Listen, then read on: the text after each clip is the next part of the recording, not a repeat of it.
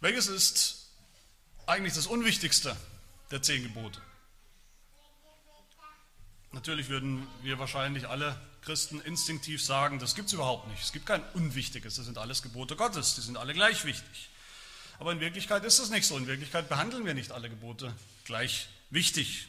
Natürlich stimmt es, dass wir zu, zu, unserer, zu unserem, unserer Scham, unserer Schande gleich gut darin sind, alle zehn Gebote gleich zu brechen. Das ist schon richtig. Es gibt kein Gebot, das uns so heilig wäre, dass wir es niemals brechen. Durch unsere Sünde. Wir sind eben noch Sünder. Das zeigt sich gerade auch in unserem Umgang mit dem Gebot Gottes. Mit seinem Willen, wie wir leben sollten als sein Volk. Aber trotzdem bin ich der, der, Überzeugung, dass es einen haushohen Favorit gibt für meine Frage von eben, für die Eingangsfrage, was ist das unwichtigste Gebot unter den zehn? Und ich denke, es ist das vierte. Es ist das Sabbatgebot. Gedenke des Sabbattages, dass du ihn heiligst. Auch wenn wir, wie gesagt, mehr oder weniger alle Gebote brechen, immer wieder, immer wieder auch offensiv brechen, was wir mit dem vierten Gebot machen. Das hat nochmal eine andere Qualität. Kein Pastor der Welt, den ich kenne zumindest oder mir vorstellen kann, käme damit durch vor seiner Gemeinde, wenn er von der Kanzel predigen würde, oh, ist nicht so schlimm, wenn du heute Nachmittag vielleicht oder heute Abend die Ehe brichst mit einer anderen Frau, ist nicht so schlimm.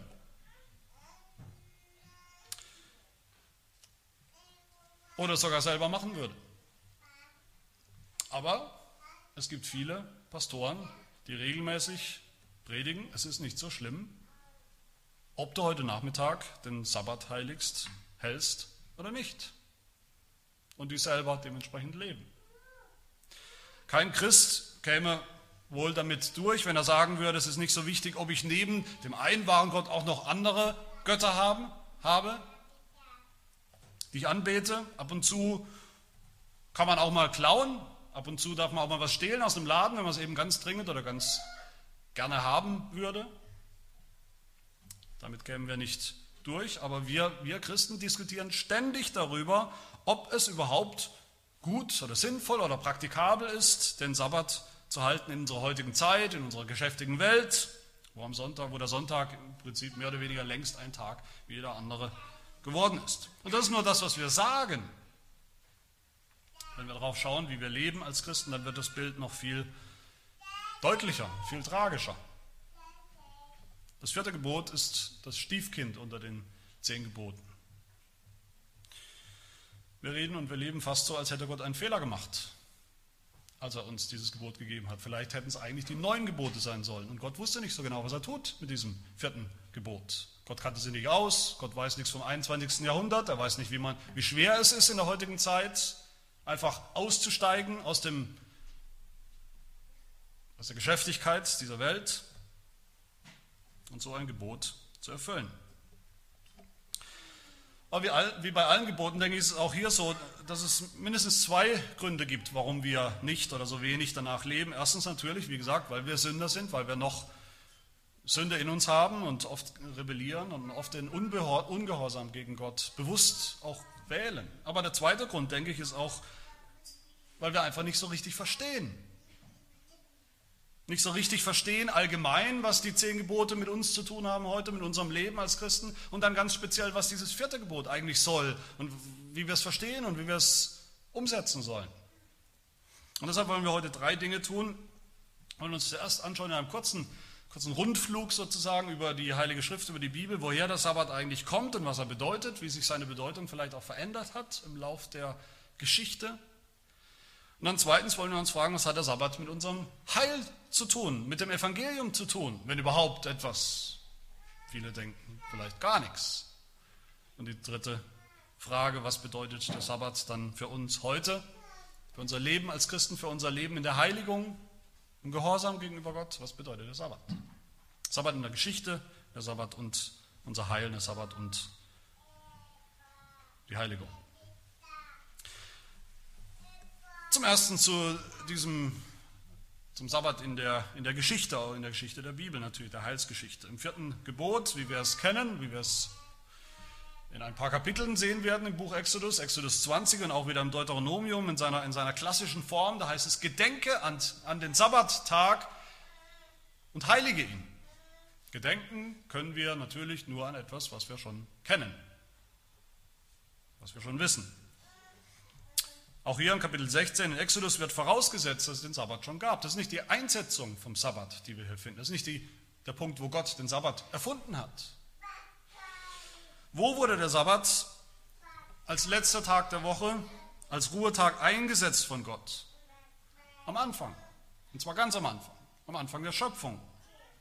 In sechs Tagen hat Gott, der Herr Himmel und Erde geschaffen und sechs Tage lang hat Gott selbst gearbeitet, gewirkt, wie ein Arbeiter, die Schöpfung ins Leben gerufen und dann heißt es in Genesis 2, und Gott hatte am siebten Tag sein Werk vollendet, das er gemacht hatte. Und er ruhte am siebten Tag von seinem ganzen Werk, das er gemacht hatte.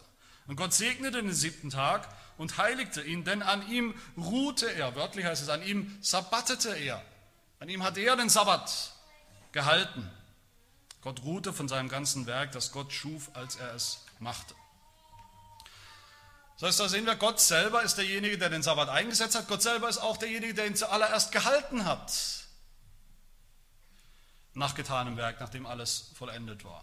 Das heißt, wir sehen da schon, der Sabbat ist, das sehen wir ganz am Anfang schon, der Sabbat, den wir halten, den der Mensch hält, ist eine Widerspiegelung, eine Reflexion auf das, was Gott selber getan hat, auf das Wesen Gottes, der den Sabbat gehalten hat. Dieser Rhythmus von, von Arbeit sechs Tage lang und einem Ruhetag, dieser Rhythmus, den hat Gott uns vorgelebt, obwohl er selber ja natürlich keine Ruhe gebraucht hat, weil Gott niemals müde wird. Und das sehen wir dann auch. Gott hat Adam geschaffen, den Menschen geschaffen in seinem Ebenbild und dann spielt auch der Sabbat von Anfang an eine, eine Rolle. Da haben wir den Baum des Lebens, den Gott vor Adam stellt im Paradies. Dieser Baum des Lebens ist natürlich ein Symbol, ein Symbol des Lebens, das Adam bekommen hätte, wenn Adam gehorsam gewesen wäre im Paradies. Der Baum des Lebens ist ein Symbol des Sabbats, der Ruhe, die Adam bekommen hätte bei Gott, wenn er gehorsam geblieben wäre. Der Sabbat ist von Anfang an das Ziel, das Gott dem Menschen vor Augen stellt. Das Ziel des Bundes auch, könnten wir sagen. Der Gehorsam führt am Ende zur Sabbatruhe bei Gott. Natürlich wissen wir, dass Adam, Adam und Eva tragischerweise eben nicht gehorsam gewesen geblieben sind, dass sie als Ebenbild Gottes eben nicht gelebt haben wie ein Ebenbild Gottes und den Sabbat gehalten haben, wie Gott das getan hat.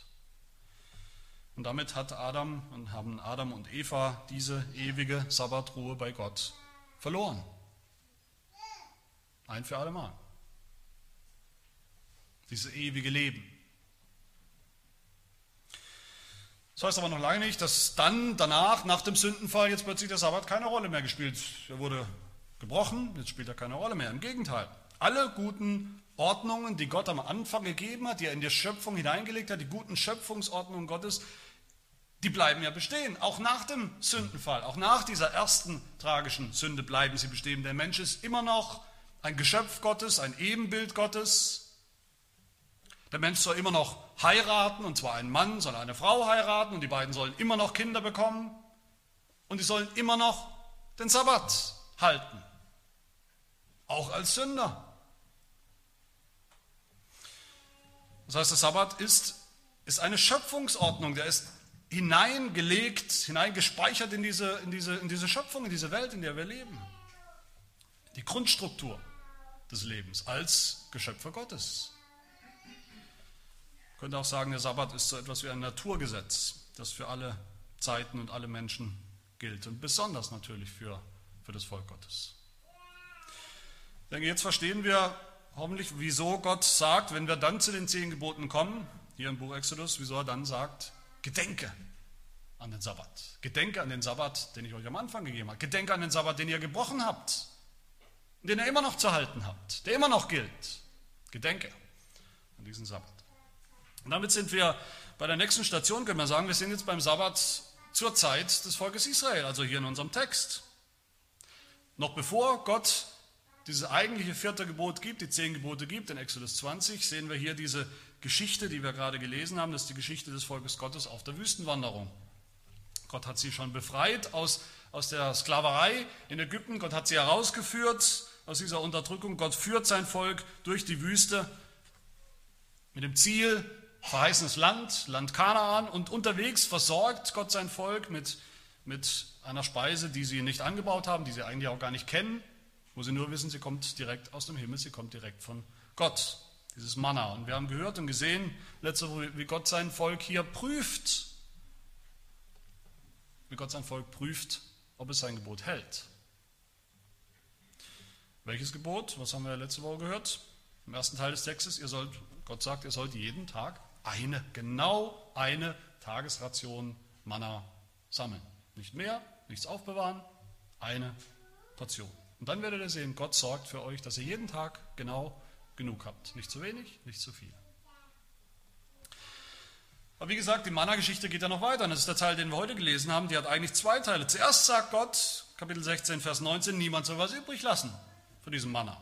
Wer doch übrig lässt, gegen Gottes ausdrückliches Gebot, der wird sehen, das Manna wird schlecht, es ist voller Würmer, es stinkt, es wird ranzig, man kann es nicht mehr genießen. Aber dann sagt Gott zu seinem Volk in unserem heutigen Text, ihr sollt doch was übrig lassen. Schon Kapitel 16, Vers 5 haben wir das gehört. Am sechsten Tag aber werden, werden sie zubereiten, was sie eingebracht haben, und es wird das Doppelte von dem sein, was sie täglich sammeln. Und dann Vers 23 von unserem heutigen Text. Was ihr backen wollt, das backt, am Tag vor dem Sabbat. Was ihr kochen wollt, das kocht. Was aber übrig ist, das legt beiseite, damit es bis morgen aufbewahrt wird. Erst nichts aufbewahren, bloß nichts aufbewahren und jetzt doch etwas aufbewahren. Nämlich für einen besonderen Tag, den Sabbat. Und in Wochentagen Montag bis Freitag sozusagen, nichts aufbewahren, aber am Freitag eine doppelte Ration vorbereiten, aufbewahren, sammeln, dass es reicht für den Sabbat. Vers 23, das ist es, was der Herr gesagt hat. Morgen ist eine Ruhe, ein heiliger Sabbat des Herrn. Das ist das erste Mal in der Bibel, dass wir ausdrücklich diesen besonderen Namen dieses besonderen Tages hören, den Sabbat. Zum ersten Mal in der Bibel. Wie gesagt, lange bevor Gott die zehn Gebote gibt, sehen wir hier schon in dieser Geschichte, worum es eigentlich im Sabbat geht, worum es immer schon gegangen ist und worum es immer gehen wird beim Sabbat. Sehen wir hier erklärt in dieser Geschichte. Es geht darum, dass Gott seinem Volk Ruhe gegeben hat, schon von seinen Unterdrückern, und dass er ihnen auch noch eine endgültige Ruhe geben wird. In Ägypten musste das Volk Gottes schuften, Tag und Nacht, ohne Unterbrechung, schuften unter einem bösen Aufseher, einem bösen Herrscher. Und bei Gott ist es alles anders. Gott ist ein ganz anderer Herrscher, ein guter Herrscher. Und Gott gönnt seinem Volk Ruhe. Gott gönnt seinem Volk nicht nur Ruhe, Gott schreibt seinem Volk sogar Ruhe vor.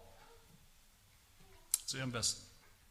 Und Gott macht deutlich, wenn ihr das tut, wenn ihr gehorsam seid, wenn ihr am Sabbat nicht arbeitet, dann wird es euch nicht schlechter gehen, dann wird es euch nicht an irgendwas mangeln am Sabbat. Im Gegenteil, Gott selber wird dafür sorgen, dass ihr auch an diesem besonderen Tag alles habt, alles vorfindet, was ihr braucht. Und so hat es das Volk Gottes erlebt, dann Woche für Woche, monatelang, jahrelang, bis sie endlich zum Berg Sinai kommen, wo Gott dann das, dieses Sabbatgebot auf, auf die Steintafeln schreibt. Gedenke des Sabbattages und heilige ihn. Aber auch da, auch am Berg Sinai, hört der Sabbat nicht auf. Natürlich nicht. Da sehen wir, wie der Sabbat seither die, die Grundstruktur des Kalenders der Juden bestimmt. Die Juden hatten, das Volk Gottes hatte natürlich viele Feiertage, viele Festtage, aber kein Fest, keinen, kein Feiertag hat den Kalender und damit das Leben der Juden des Volkes Gottes so strukturiert und so geprägt wie der wöchentliche Sabbat. Und das ist bis heute so. Und so sollte uns das natürlich nicht überraschen, wenn wir sehen, dass zur Zeit Jesu im Neuen Testament unter den Juden der Sabbat so eine große Rolle gespielt hat, immer wieder Gegenstand von, von Diskussionen war.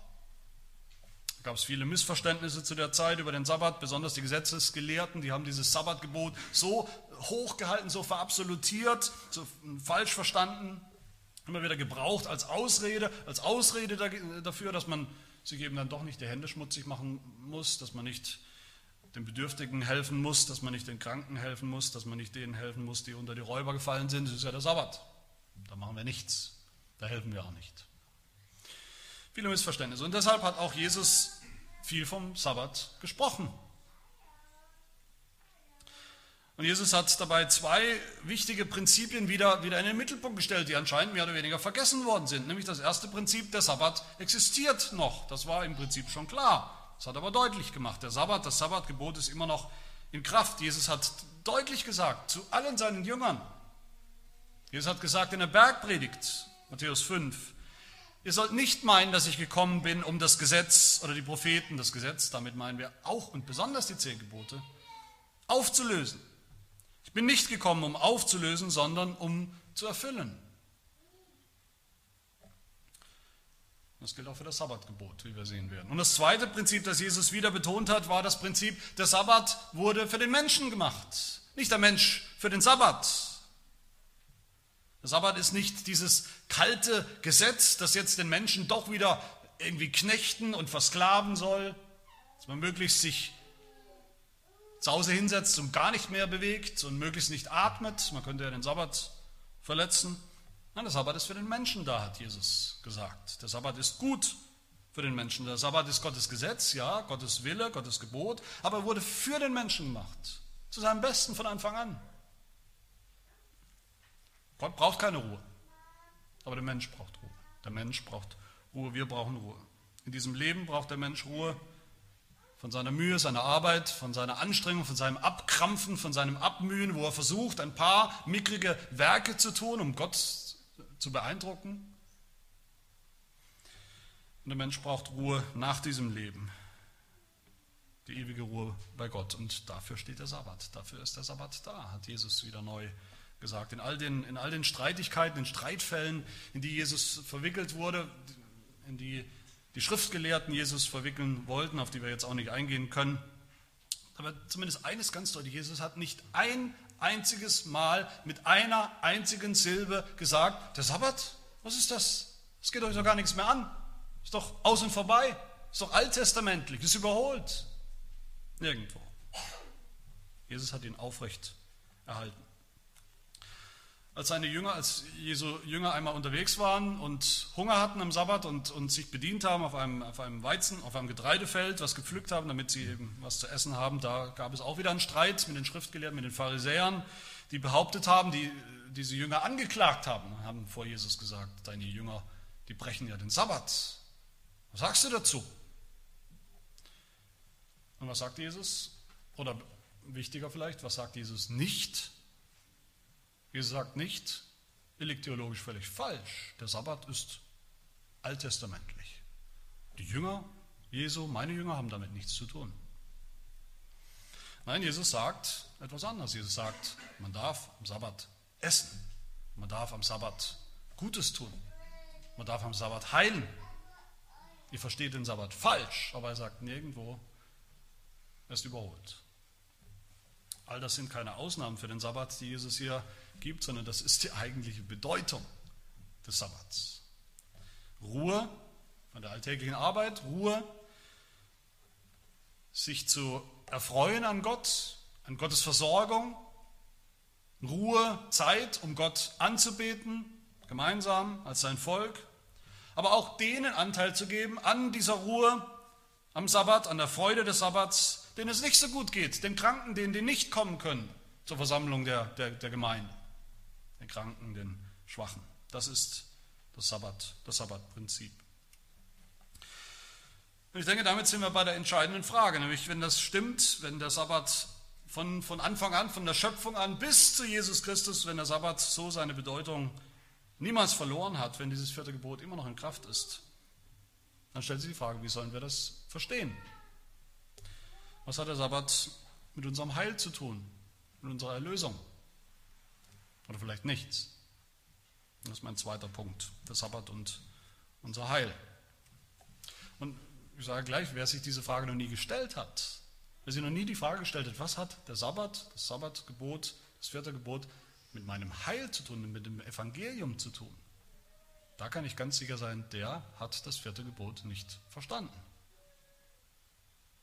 Wenn wir das nicht verbinden können. Wir haben bei Adam gesehen, Adam im Paradies, wie Gott ihn geprüft hat. Gott hat ihm ein Gebot gegeben und Gott hat ihm eine Belohnung versprochen, eine Belohnung vor Augen gestellt, nämlich das Leben, der Baum des Lebens, das ewige Leben bei Gott, die ewige Sabbatruhe bei Gott. Das wäre seine Belohnung gewesen für Gehorsam und nur für Gehorsam, für vollkommenen Gehorsam wäre das sein Lohn gewesen, die Sabbatruhe bei Gott.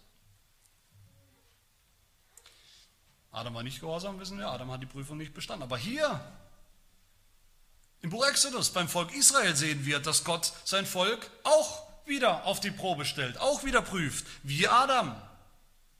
Und Gott nennt sogar sein Volk immer wieder, das ist auffällig, er nennt sein Volk meinen Sohn, meinen Erstgeborenen, wie Adam. Und hier in der Wüste prüft Gott sein Volk, sein Volk Israel, ob sie den Sabbat halten in diesem Leben. Und wenn sie gehorsam sind, dann werden sie eingehen. Wohin?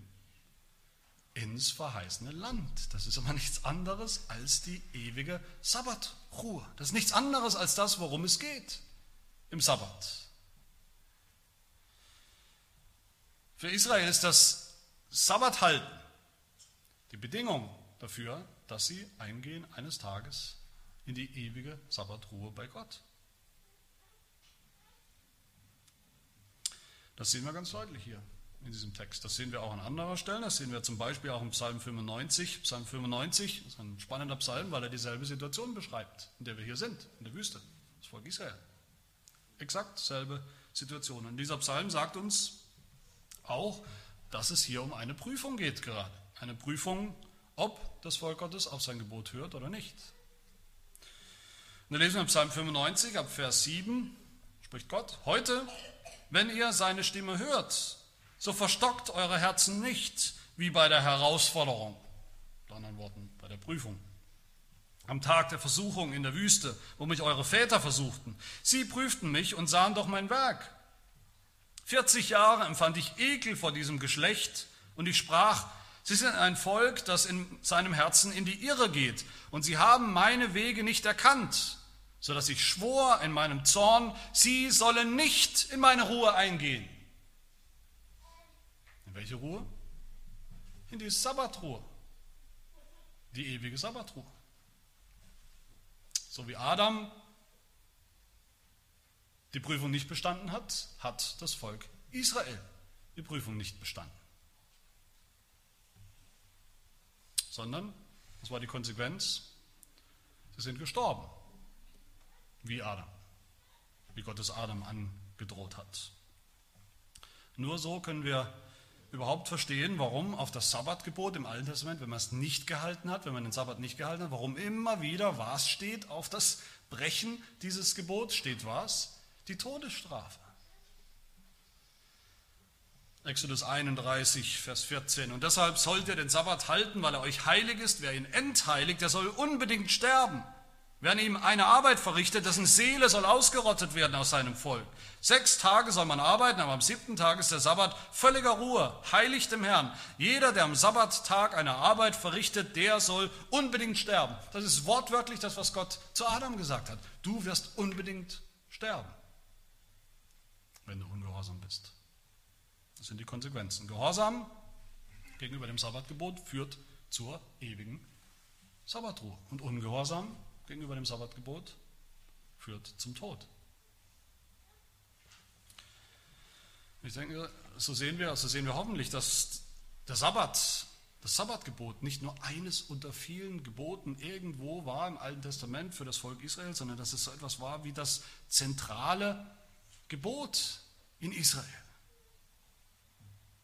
weil es ein ein, ein Hinweis war auf das, was Gott seinem Volk ja schon immer versprochen hat, worum es eigentlich geht im Verhältnis zwischen Gott und seinem Volk. Nämlich diese Ruhe im verheißenen Land, diese Ruhe im, im ewigen Sabbat. So wichtig, so zentral ist der Sabbat in Israel, dass wir hier sehen in Vers 33, wie Gott zu Mose spricht, fülle einen Gomer voll Manna hinein, stelle es vor den Herrn zur Aufbewahrung für eure Nachkommen. Wie der Herr dem Mose geboten hatte, so stellte es Aaron dort vor das Zeugnis zur Aufbewahrung. Das Zeugnis, was ist das Zeugnis? Das Zeugnis ist die spätere Bundeslade. Das ist diese Kiste, die später im Heiligtum stand, ins Heiligtum gestellt wurde. Und in dieser Kiste, in dieser Bundeslade, wurden die wichtigsten Symbole des Glaubens des Volkes Israel aufbewahrt. Und was finden wir da drin? In dieser Kiste, dieser Bundeslade, wir finden darin die zwei Tafeln mit den Geboten. Wir finden darin den Stab, den Hirtenstab Aarons und wir finden darin das Gefäß mit der doppelten Ration Manna, die auf den Sabbat hinweist. So wichtig war der Sabbat im Leben des Volkes Israel. Und als Jesus kam, wie gesagt, hat er dieses, diesen Sabbat, dieses Gebot, dieses Sabbatprinzip nicht über den Haufen geworfen. Im Gegenteil, er hat gesagt, ich bin gekommen, um zu erfüllen, auch um den Sabbat zu erfüllen. Und was bedeutet das? Das bedeutet zuallererst, dass Jesus selbst das Sabbatgebot gehalten hat, dass Jesus selber niemals den Sabbat gebrochen hat. Nicht ein einziges Mal. Dass Jesu Leben die ganzen Jahre seines Lebens, man kann sich ausrechnen ungefähr, wie viele Sabbate das waren, dass Jesu Leben daraus bestand, aus einem treuen, konsequenten Halten von diesem Rhythmus, sechs Tage Arbeit und ein Tag Ruhe und Anbetung vor dem Herrn. In diesem Sinn war der Sabbat auch für Jesus eine Prüfung. So wie für Adam den Sohn Gottes, wie für Israel, den Erstgeborenen, stand auch Jesus, der Sohn Gottes, auf der Probe. Würde Jesus dem Sabbatgebot gehorchen oder nicht? Das war die Frage in seinem Leben. Und Jesus hat gehorcht, Jesus hat den Sabbat gehalten, Jesus hat die Prüfung bestanden. Und weil Jesus diese Prüfung bestanden hat, ist er nach, seiner, nach seinem Tod und nach seiner Auferstehung auch wohin gegangen? In die ewige Sabbatruhe bei Gott. Dass Jesus das Sabbatgebot erfüllt hat, bedeutet aber auch noch etwas anderes. Es bedeutet, bedeutet auch, dass er ans Kreuz gehen musste. Warum das? Warum ist Jesus ans Kreuz gegangen? Jesus ist ans Kreuz gegangen, um zu bezahlen. Wofür zu bezahlen? Für die Sünden, für die Sünden des Volkes Gottes zu bezahlen, für den Ungehorsam des Volkes Gottes zu bezahlen, für das Volk Gottes, das ständig sämtliche Gebote gebrochen hat und heute noch bricht. Jesus ist am Kreuz gestorben, weil Israel das Sabbatgebot nicht gehalten hat. Jesus ist am Kreuz gestorben, weil wir dieses Gebot nicht gehalten haben und alle anderen Gebote auch nicht. Und so hat Jesus die Anklage dieses Gebots von uns genommen am Kreuz. Und durch diese zwei Tatsachen, dass Jesus das Sabbatgebot selber gehalten hat, erfüllt hat und dass er die Strafe für unser Brechen dieses Gebots auf sich genommen hat, getragen hat. Dadurch hat Jesus den Sabbat zu seinem Ziel gebracht. Dadurch hat Jesus den Sabbat sogar verwandelt, sodass wir nach dem Tod Jesu, nach seiner Auferstehung im Neuen Testament etwas ganz Spannendes sehen. Wir sehen, Sabbat, das Prinzip gibt es immer noch, aber plötzlich ist gar nicht mehr die Rede vom Sabbat, vom letzten Tag der Woche, wenn es um die Jünger geht, nach der Auferstehung Jesu. Es ist nicht mehr die Rede vom Sabbat, dem letzten Tag der Woche, sondern vom Tag des Herrn. Und das ist jetzt der erste Tag der Woche.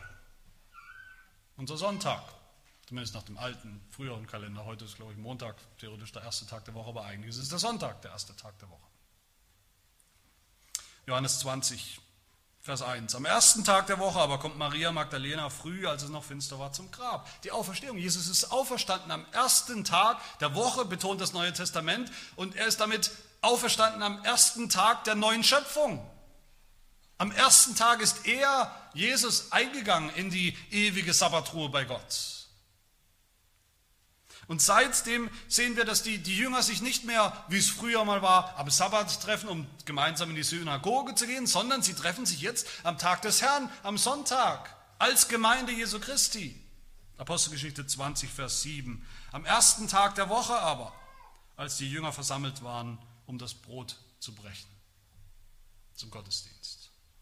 Jesus hat den Sabbat selbst erfüllt und weil er ihn erfüllt hat, zum Ziel gebracht hat, hat er ihn auch verwandelt für uns. Das Sabbatprinzip, wie wir es gesehen haben, wie es, wie es ja galt, wie es bei Adam galt, wie es beim Volk Israel galt, das, das war ja so, das hat so gelautet, erst sechs Tage lang arbeiten und dann, wenn du gehorsam bist, bekommst du am Ende als Lohn die Sabbatruhe. Und Adam ist gescheitert, Israel ist gescheitert an dieser Prüfung, aber Jesus nicht. Jesus hat gearbeitet. Jesus war sechs Tage lang, die sechs Tage seines Lebens war er gehorsam und ist am letzten Tag seines Lebens deshalb als Lohn, als Belohnung eingegangen in den himmlischen Sabbat. Und weil er nicht gescheitert ist, deshalb lautet jetzt das Sabbatprinzip anders seit dem Kreuz, seit seiner Auferstehung. Es lautet nämlich jetzt zuerst der Tag des Herrn. Zuerst die Ruhe, die Gott uns geschenkt und gegeben hat in Jesus Christus. Die Ruhe für unser, unser Werken, unser, unsere Anstrengung, unsere Mühe, die Ruhe von unseren Sünden. Zuerst das Evangelium. Die Ruhe von unseren Unterdrückern, dem Pharao, die Ruhe vom Teufel,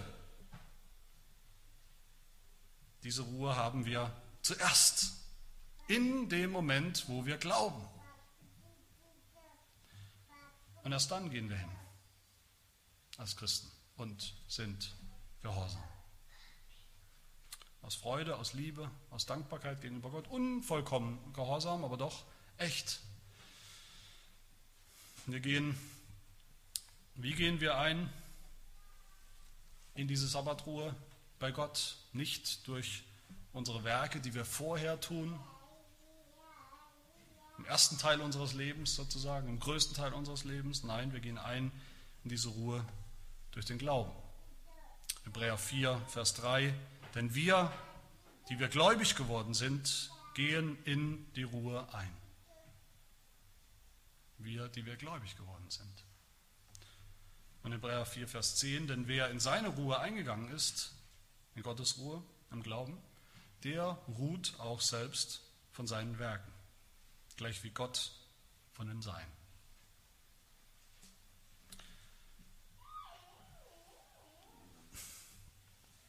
Wir dürfen glauben an Jesus Christus, der zu uns spricht. Kommt zu mir, alle, die ihr mühselig und beladen seid, so will ich euch erquicken. Wir kennen dieses Wort erquicken aus verschiedenen Bibelübersetzungen, aber eigentlich heißt es wörtlich hier, so will ich euch Ruhe geben. Dafür ist Jesus gekommen, um uns den wahren und ewigen Sabbat zu geben. Meine Lieben, ich hoffe, wir sehen, dass das Sabbatgebot so für uns ein ganz, ein ganz anderes Gesicht bekommt. Nicht mehr die, die hohe Latte des Gesetzes, die wir uns abmühen müssen, damit wir sie möglicherweise vielleicht nicht ganz überspringen, aber doch einigermaßen erreichen. Nein, Jesus hat diese Latte übersprungen für uns, im vollkommenen Gehorsam. Und hat uns so den, den Eintritt in die Sabbatruhe bei Gott ganz sicher gemacht. So sicher, wie er am ersten Tag der Woche, am Sonntag, am Tag des Herrn auferstanden ist von den Toten. Aber er jetzt meint, deshalb hätten wir mit dem vierten Gebot nichts mehr zu tun. Ist alles erledigt. Alles abgehakt, alles erledigt.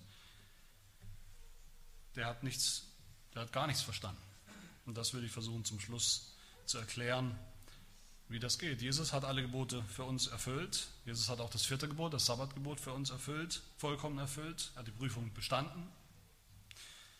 Das heißt für uns, der Sabbat ist keine Prüfung mehr. Ob wir uns den Himmel verdienen oder nicht, das können wir nicht. Jesus hat uns den Himmel verdient. Sabbat ist keine Prüfung mehr, ob wir in die Sabbatruhe eingehen oder nicht. Jesus hat sie uns schon erkauft. Jesus hat uns schon den Himmel eröffnet, in dem Moment, wo wir glauben an ihn. Und die Frage ist, warum sollten wir jetzt dann überhaupt noch nach dem vierten Gebot fragen und danach leben? Ich will relativ schnell hintereinander weg zum Schluss ein paar Gründe nennen, zum Mitschreiben, zum Merken, zum Zuhören, wie auch immer, ein paar Gründe, warum das immer noch gilt und uns unmittelbar angeht, uns wir als Christen in der Gemeinde. Erstens, wir sollen den Sabbat halten, weil er immer noch gilt. Ganz einfach. Das Prinzip des Sabbats, wie wir gesehen haben. Das gilt für immer. Sabbat ist eine der Ordnungen, die Gott in diese Schöpfung eingebaut hat, die er auch in uns als Geschöpfe eingebaut hat, als Ebenbilder Gottes. Zweitens, wir sollen den Sabbat halten aus purer Dankbarkeit.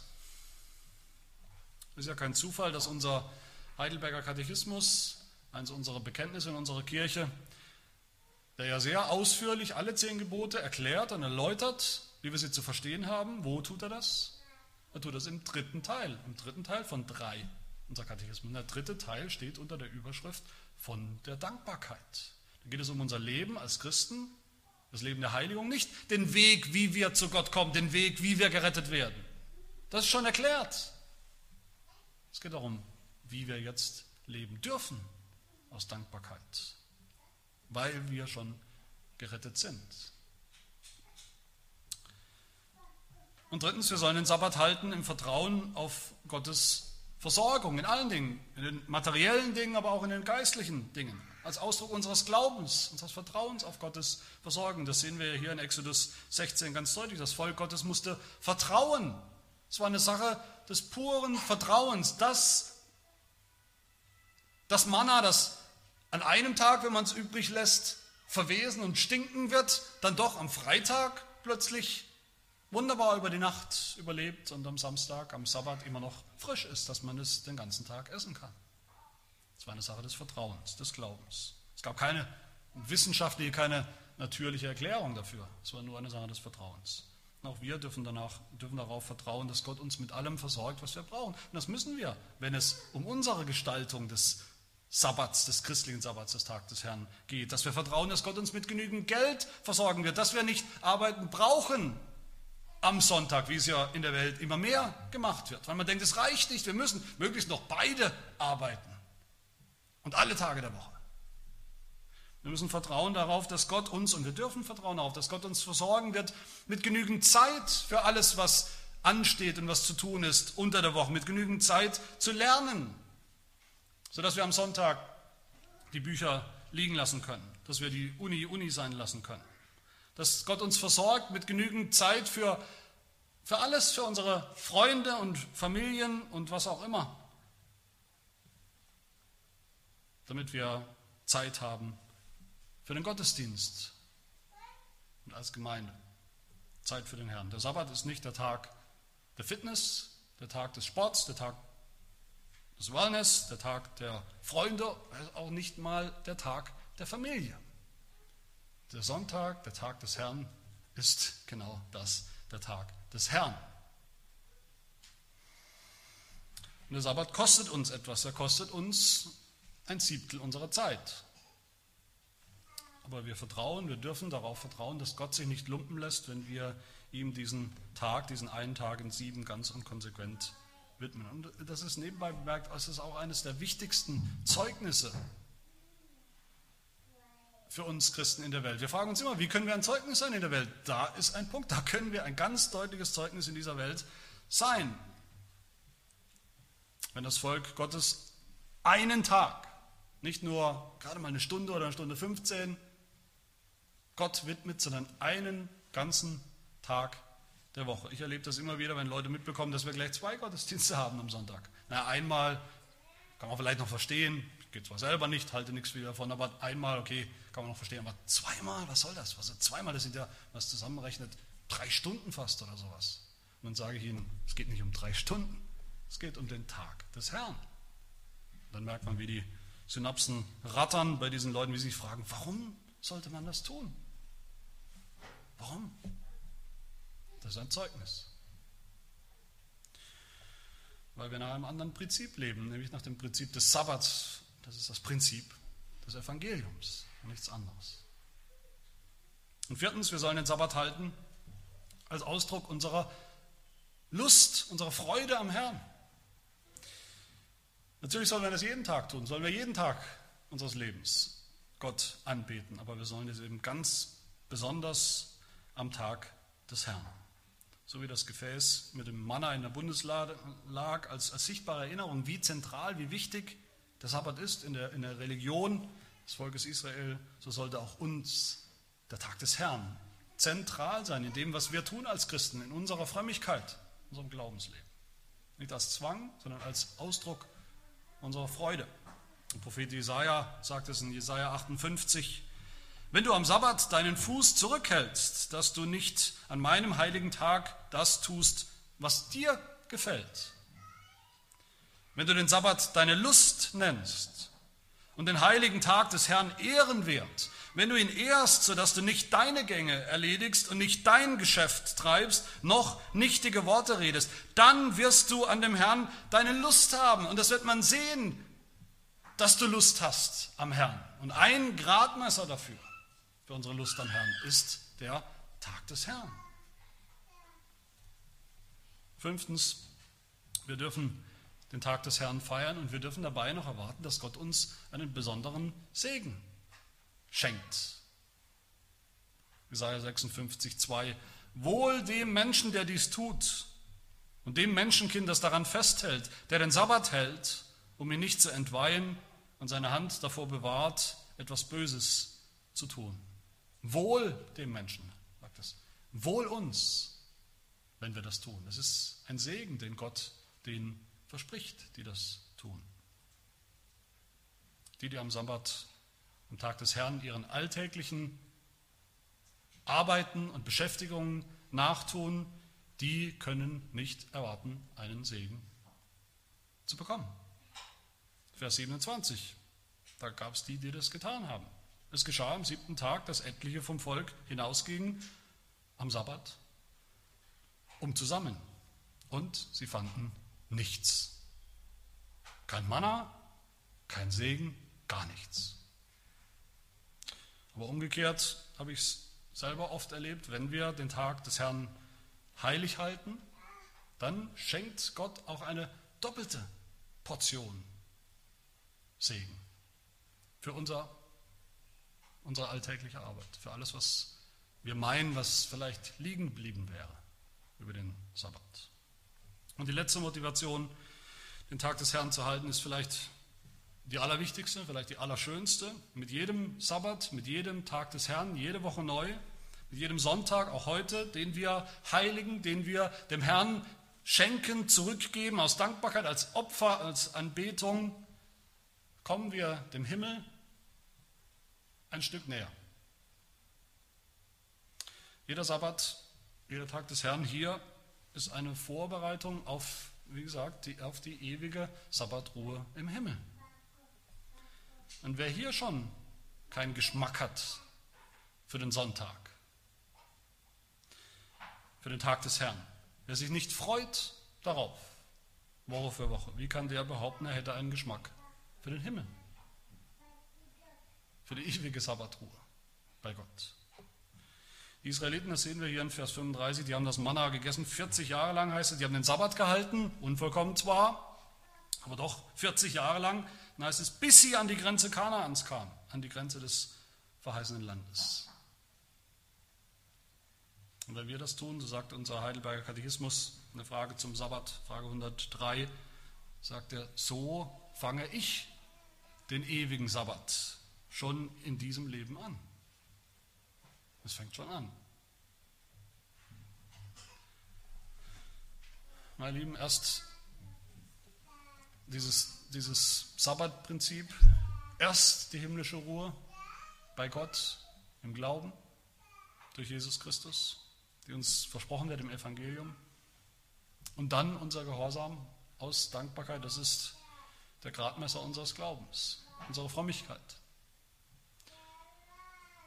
Lasst uns jeden Tag des Herrn so nutzen, so herbeisehnen auch als Höhepunkt der Woche, als Höhepunkt unserer Anbetung, unserer Frömmigkeit, so sehr, dass wir nicht zulassen, dass irgendwas mit ihm in Konkurrenz tritt, dass wir uns diese Freude rauben lassen, dass wir uns diesen Segen rauben lassen, die Gott uns verheißt und verspricht, Woche für Woche neu. Dass wir dabei sind bei jedem Tag des Herrn, bei jedem Gottesdienst, sogar zweimal am Sonntag. Lasst uns eine Gemeinde werden, die je länger, je mehr radikal lebt nach diesem Sabbatprinzip. Am Sonntag, aber auch an jedem Tag unseres Lebens, weil wir verstehen, das Sabbatprinzip ist nichts anderes als das Evangelium, unsere Freude und Vorfreude auf die ewige Sabbatruhe beim Herrn. Amen. Wir beten. Ja, unser Gott, wir danken dir, dass du schon Adam die ewige Sabbatruhe so plastisch, so deutlich vor Augen gestellt hast und dem Volk Israel wieder. Wir danken dir aber vor allem, dass du deinen Sohn gesandt hast, deinen eingeborenen und gehorsamen Sohn, der gekommen ist, um alle Gebote zu halten, der sie gehalten hat. Alle Gebote, die wir nicht gehalten haben der sogar die Strafe getragen hat für jeden Gesetzesbruch, den wir getan haben, sodass wir jetzt nicht den Fluch dieses Gebots, sondern den Segen dieses Gebots, sogar die ewige Sabbatruhe erwarten dürfen von dir und bei dir. Nicht durch irgendetwas, was wir tun, sondern allein durch den Glauben an das, was Jesus Christus schon für uns getan hat. Herr, so hilf, dass wir jetzt auch zu einem Volk werden, das freudig und dankbar nach allen deinen Geboten fragt, nach einem Volk, dass, dass wir zu einem Volk werden, das auffällt in der Welt, weil wir nach anderen Prinzipien leben. Was sichtbar wird vor allem auch am Tag des Herrn, weil wir im Vertrauen auf dich und deine Versorgung leben. Ja, so gib uns schon heute, an diesem Tag, an jedem Tag des Herrn, Anteil an dem ewigen Sabbat, auf den wir uns freuen, nach dem wir uns ausstrecken, nach dem wir uns sehen. Das bitten wir in Jesu Christi Namen. Amen.